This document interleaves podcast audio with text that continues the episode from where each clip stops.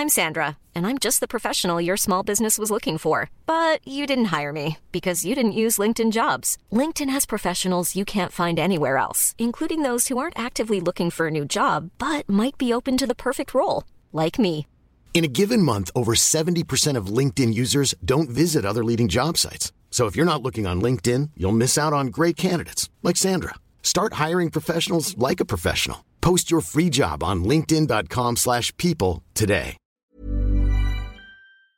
Bonjour, c'est Jules Lavie. Je suis très heureux de vous annoncer le lancement d'un nouveau podcast du Parisien, podcast hebdomadaire de faits divers, Crime Story. Chaque samedi, dans Crime Story, Claudia Prolongeau vous raconte une grande affaire criminelle en s'appuyant sur l'expertise du chef du service police-justice du Parisien, Damien Delsoni. Crime Story est disponible sur toutes les applications audio et sur leparisien.fr. Tout de suite, Code Source, votre podcast quotidien d'actualité.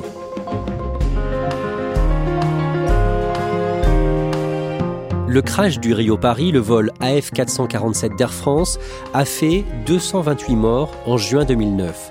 La catastrophe aérienne a donné lieu à un procès en correctionnel du 10 octobre au 8 décembre devant le tribunal de Paris. La compagnie Air France et le constructeur de l'appareil, Airbus, étaient jugés pour homicide involontaire. Elle risque en théorie une peine symbolique de 225 000 euros d'amende. La décision de justice sera annoncée le 17 avril. Mais à la fin du procès, l'accusation, le parquet, a fait le choix de ne pas demander de peine contre les deux entreprises.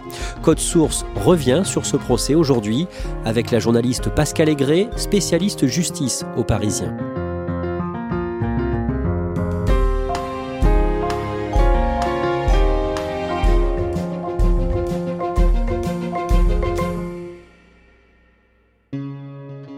Le procès du crash du vol Rio-Paris s'ouvre le lundi 10 octobre au tribunal de Paris. Pascal Aigret, vous allez couvrir toute l'audience pour le Parisien. Est-ce que vous pouvez nous décrire l'atmosphère dans la salle au départ? Chacun prend sa place et c'est en fait une géographie qu'on va voir euh, perdurer pendant tout le procès. D'un côté, les parties civiles qui s'installent là, il y en aura en permanence une, vingtaine durant tout le procès. Et de l'autre côté, les soutiens des deux entreprises prévenues, Air France et Airbus. Les tensions sont assez fortes et euh, vont s'exprimer euh, assez bruyamment du côté des parties civiles à plusieurs reprises. Avant d'en venir au procès, on va rappeler ce drame qui s'est produit au milieu de l'océan Atlantique la nuit, le lundi 1er juin 2009. Le vol AF447, un Airbus A330, fait la liaison entre le Brésil et la France. L'avion est parti de Rio de Janeiro euh, à 22h29 et doit atterrir à Charles de Gaulle euh, en fin de matinée. Euh, sa dernière trace est, captée par un centre de contrôle brésilien. Les autorités parlent d'un avion disparu et finissent par admettre qu'il s'est abîmé quelque part dans l'océan Atlantique. à toutes les personnes attendant l'arrivée du vol Air France 447 en provenance de Rio de bien vouloir se présenter au comptoir information Air France Sur le panneau d'affichage, le vol AF447 est toujours annoncé retardé. Immédiatement, les familles sont prises en charge à l'écart par des médecins et des psychologues. Le vol AF447 n'arrivera jamais. L'avion vient de disparaître quelque part au-dessus de la mer entre le Brésil et la France. C'est un, choc terrible parce que euh, ce crash euh, déjà emporte la vie euh, de 228 euh, personnes. Ça concerne de géants de l'aéronautique qui sont intimement liés commercialement, c'est-à-dire bah, la compagnie aérienne française Air France et le, le constructeur européen Air- Airbus. Et puis toute la communauté aéronautique est stupéfaite. Comment un avion peut comme ça disparaître en pleine nuit au milieu de l'océan? Très rapidement, on a une idée de ce qu'il s'est passé grâce aux données de vol qui sont envoyées au sol en temps réel par les avions. Les spécialistes émettent l'idée d'une panne des sondes Pitot. Pitot, c'est le nom d'un physicien français du XVIIIe siècle. Et ces sondes, ce sont de petits instruments euh, de mesure de vitesse, des tubes métalliques creux d'une dizaine de centimètres qui sont placés euh, sur le nez des avions. L'avion a émis en moins de 5 minutes euh, 24 messages automatiques. Et parmi ces messages, il y avait euh, le message d'une perte des indications de vitesse. On sait pourquoi ces sondes pitot, qui sont donc chargées d'indiquer au pilote la vitesse, ne répondent plus? Ces tubes auraient été obturés par des cristaux de glace parce que l'avion, à ce moment-là, traverse une zone qu'on appelle le poteau noir, qui est une zone de turbulence très connue des pilotes au-dessus de l'Atlantique. Il y avait donc 228 personnes à bord, passagers et membres d'équipage. Pour les familles de victimes, l'annonce du crash a été une déflagration et pendant les années qui suivent, elles cherchent à connaître la vérité et à établir les responsabilités. Leur première quête, c'est euh, évidemment où est l'avion? Où sont nos disparus? Et c'est une étape qui va durer deux ans. Il a fallu euh, quatre opérations de recherche pour finalement découvrir l'épave euh, par euh, presque 4000 mètres de fond. La seconde quête, c'est évidemment de chercher à comprendre pourquoi, de savoir si Air France et Airbus ont une responsabilité dans la survenance de cet accident. Et ça, ça va devenir en particulier le combat d'une femme qui va l'incarner, qui est la présidente de l'association Entraide et Solidarité AF 447, qui est l'association de victimes françaises. Pascal Aigret, la justice a longtemps hésité à organiser un procès contre Airbus, le fabricant de l'avion, et contre la compagnie aérienne Air France. La question, c'était de déterminer s'il existait une faute pénale euh, reprochable euh, aux deux entreprises, à Air France et à Airbus. Et ça a donné lieu à euh, plusieurs appréciations, puisqu'au bout de dix ans, les juges d'instruction ont décidé que non. Ils ont ordonné un non-lieu, donc une position favorable à, Air France et à Airbus. Et contre cette décision, les familles des parties civiles ont décidé de faire appel. Et c'est la Cour d'appel qui, finalement, a décidé de renvoyer les deux entreprises devant le tribunal correctionnel. Finalement, Airbus et Air France vont être jugés pour homicide involontaire. Le procès s'ouvre donc le lundi 10 octobre au tribunal judiciaire de Paris. Et en ce premier jour d'audience, les dirigeants d'Air France et d'Airbus s'expriment à la barre. Anne Rigaille, PDG d'Air France, et Guillaume Faury, celui d'Airbus, ils essaient de montrer qu'ils ont de la compassion pour les victimes et leurs familles. Oui, c'est le seul jour d'audience où les deux PDG euh, seront présents, car euh, chaque entreprise en fait a, mandaté un, représentant euh, légal pour répondre aux questions du tribunal. Les deux PDG veulent leur présence comme un, symbole de leur compassion, mais en fait, ça ne marche pas. Ils, loupent leur, leur effet. Le PDG d'Airbus est assez maladroit quand il explique que lui aussi a été touché par la perte de proches dans des accidents aériens, quand il explique que les 10 000 avions d'Airbus transportent chaque jour 5 millions de passagers. C'est considéré par les familles de victimes envers qui Airbus n'a eu aucun geste depuis 13 ans comme une, offense en fait. Donc il y a tout de suite des réactions très vives euh, dans la salle. On entend euh, enfin mais trop tard. Beaucoup sortent euh, et expriment leur colère et leur indignation en sortant de la salle d'audience. Le lendemain, le mardi 11 octobre, l'ancien patron de la gendarmerie des transports aériens, qui a dirigé l'enquête pendant les deux premières années, vient raconter ce travail titanesque à la barre. Oui, Xavier Mulot raconte euh, en fait les deux premières années de, cette enquête qui est lancée sur plusieurs euh, continents et qui a mobilisé dans une cellule spéciale euh, plus de 40 officiers formés en aéronautique. L'enquête sur le crash du Rio Paris est la plus difficile de sa carrière parce qu'au début il n'y avait pas de boîte noire, donc il fallait travailler sans les enregistreurs de vol de l'avion, et aussi parce qu'il a dirigé les opérations de repêchage des corps en mer quand l'épave a été retrouvée au printemps 2011. Quand il dit à la barre, euh, il a fallu choisir, on n'a pu prendre que ceux qui étaient attachés à leur siège, il est vraiment presque au bord des larmes. Pascal Aigret, le mercredi 12 octobre, une vidéo glaçante est projetée dans la salle d'audience, une reconstitution des minutes qui ont précédé le drame. Ce qui est glaçant, c'est qu'on a vraiment l'impression, pourtant sans avoir les voix des pilotes, on voit leurs propos s'afficher sur euh, l'écran, d'être avec eux dans le cockpit. On comprend qu'ils ne comprennent pas ce qui se passe. Il y en a un qui dit je n'ai plus le contrôle de l'avion, l'autre qui dit j'ai l'impression qu'on a une vitesse de fou, euh, l'avion est déjà en train de chuter. Euh, il y a des indications sur les écrans euh, qui le montrent et on voit cette figure sur l'écran de l'avion qui chute comme une feuille morte vers la mer. La vidéo s'arrête 122 mètres avant le choc et dans la salle, tout le monde s'est figé. Le collège d'experts qui a fait cette vidéo témoigne à la barre ce jour-là et le lendemain, le 13 octobre, ils viennent expliquer l'effet de surprise dont ont été victimes les deux pilotes. On voit le pilote aux commandes euh, qui cabre sur le, manche parce qu'ils ont l'impression d'avoir perdu de l'altitude. Et puis ensuite, ils ne s'écoutent plus. Il y en a un qui dit euh, Vas-y, il faut que tu redescendes. Mais en fait, après, il va continuer à faire monter euh, l'avion. Ils entendent les alarmes de décrochage, mais ils ne pensent pas au décrochage. Et pour les experts, cette situation, c'est parce qu'en fait, les pilotes sont débordés par l'effet de stress. Le décrochage, si on résume, c'est quand l'avion n'est plus porté par l'air et qu'il tombe. Pascal, les experts qui décrivent l'effet de surprise des pilotes du vol AF447 s'appuient aussi sur les témoignages d'autres pilotes victimes de pannes comparables en 2008 et 2009. Ils ont procédé à l'audition de 22 pilotes qui avaient été confrontés à, cette panne, c'est-à-dire une perte des indications de vitesse euh, suite au gel des sondes Pitot.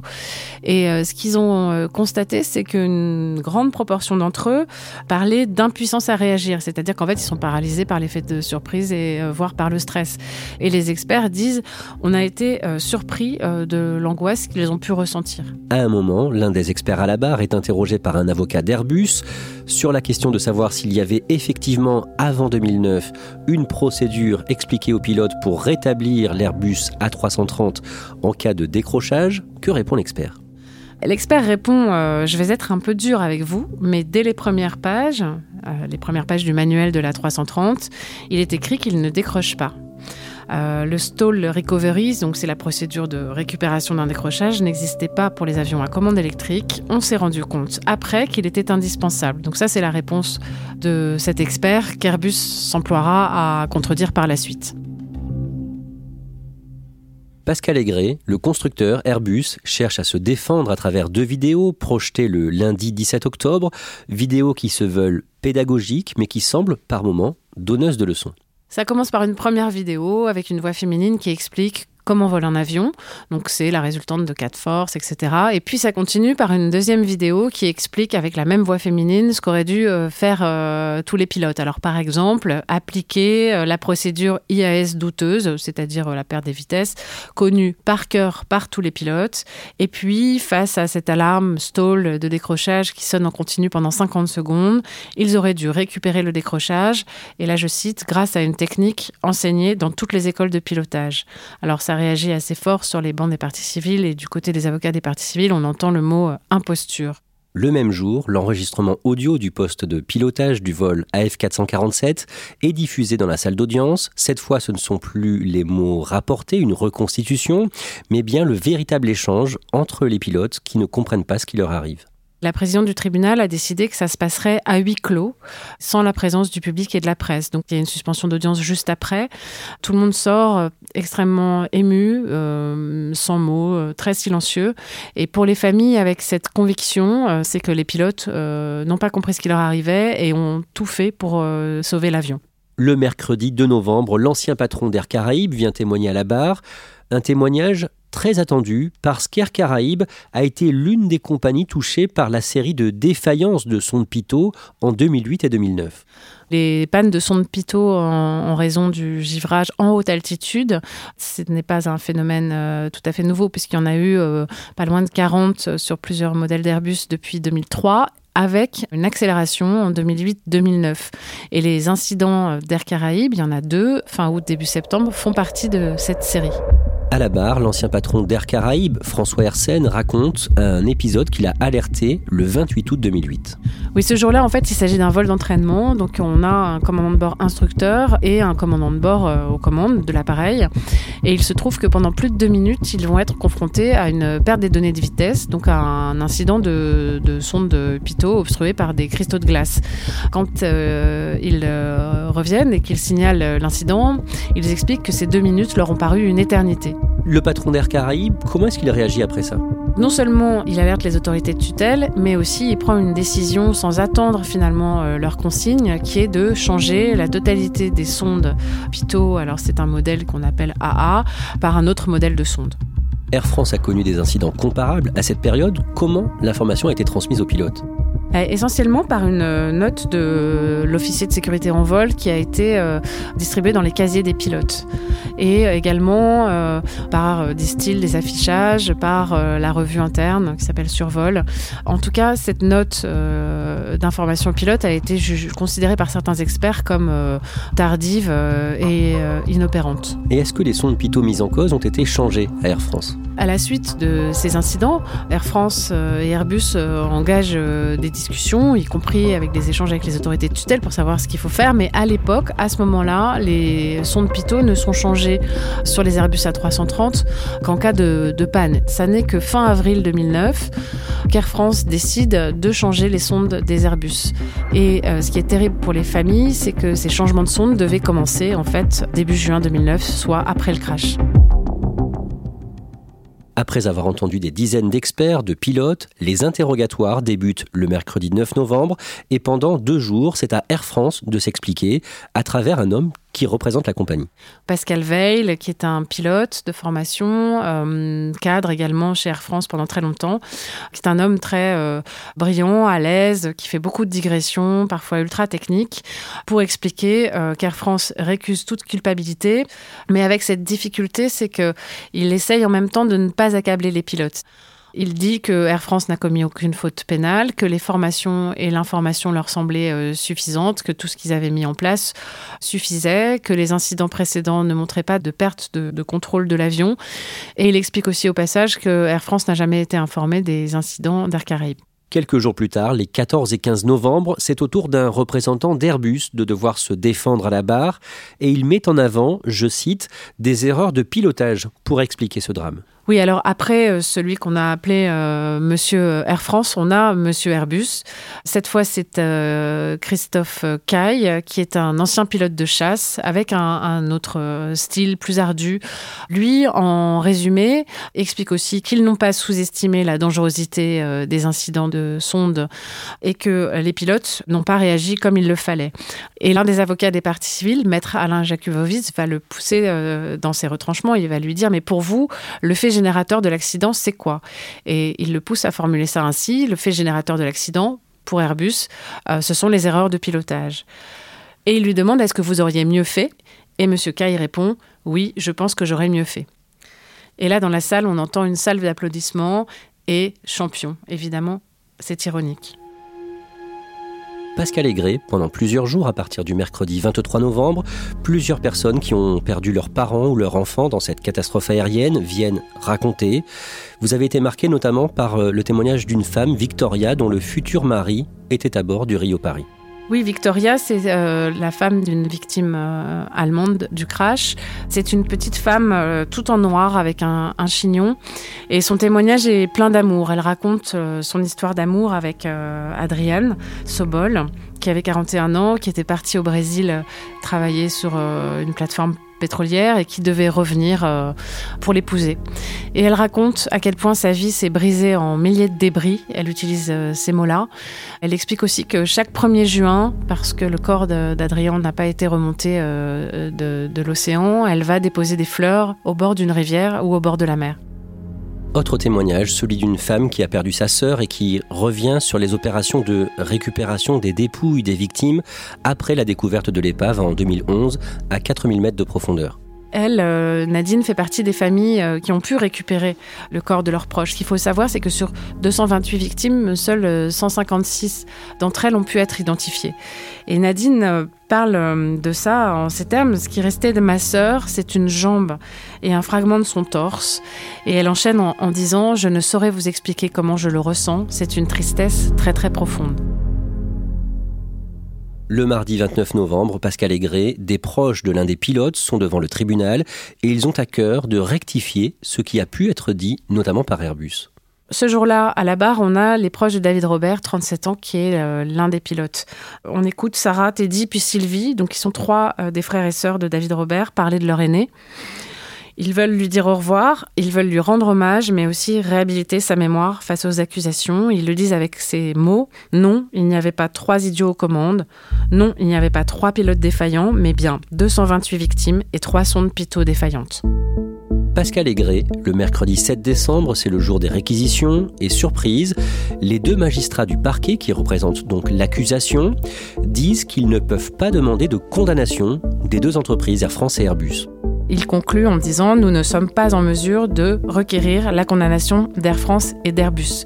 Pour le parquet, Air France et Airbus n'ont pas commis euh, de négligence, de manquement, euh, de faute pénale qui pourrait euh, leur faire encourir une condamnation. Quand les familles de victimes sortent de la salle d'audience, elles expriment leur colère, leur désarroi, leur indignation. On a foi en la justice en fait, sinon on serait pas là et on n'a on a pas demandé un procès démagogique. On a l'impression que finalement ça n'a servi à rien. On, on marche sur la tête quoi. Tout le monde a compris que ce que le parquet requiert, c'est une relaxe. Le jeudi 8 décembre, au dernier jour du procès, après neuf semaines d'audience, les avocats de la défense d'Air France et d'Airbus plaident la relaxe et le jugement est mis en délibéré au 17 avril. Pascal Aigret, est-ce qu'une condamnation est possible, même si ce n'est pas ce qu'a demandé le parquet? Oui, tout est possible parce que ce dossier a donné lieu à des analyses euh, très très différentes depuis euh, le début, mais aussi parce que, euh, comme le disait un pilote d'Air France à la sortie, réquisition ne vaut pas jugement. C'est-à-dire que la position du parquet ne s'impose pas au tribunal, aux trois juges du tribunal qui sont indépendants. Donc ils peuvent tout à fait décider que l'une ou l'autre des entreprises est coupable, ou que les deux sont coupables, ou que les deux sont innocentes.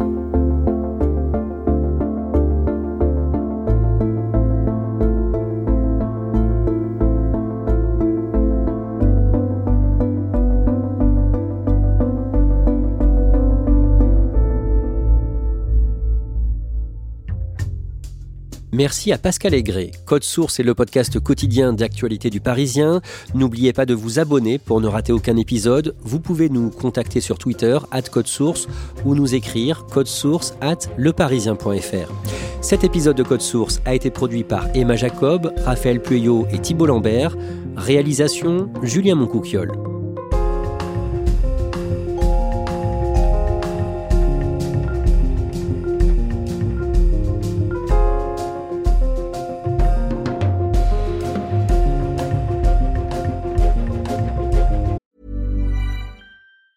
Even on a budget, quality is non-negotiable. That's why Quince is the place to score high-end essentials at 50 to 80% less than similar brands. Get your hands on buttery soft cashmere sweaters from just 60 bucks, Italian leather jackets, and so much more. And the best part about Quince, they exclusively partner with factories committed to safe, ethical, and responsible manufacturing. Elevate your style without the elevated price tag with Quince. Go to quince.com slash upgrade for free shipping and 365-day returns.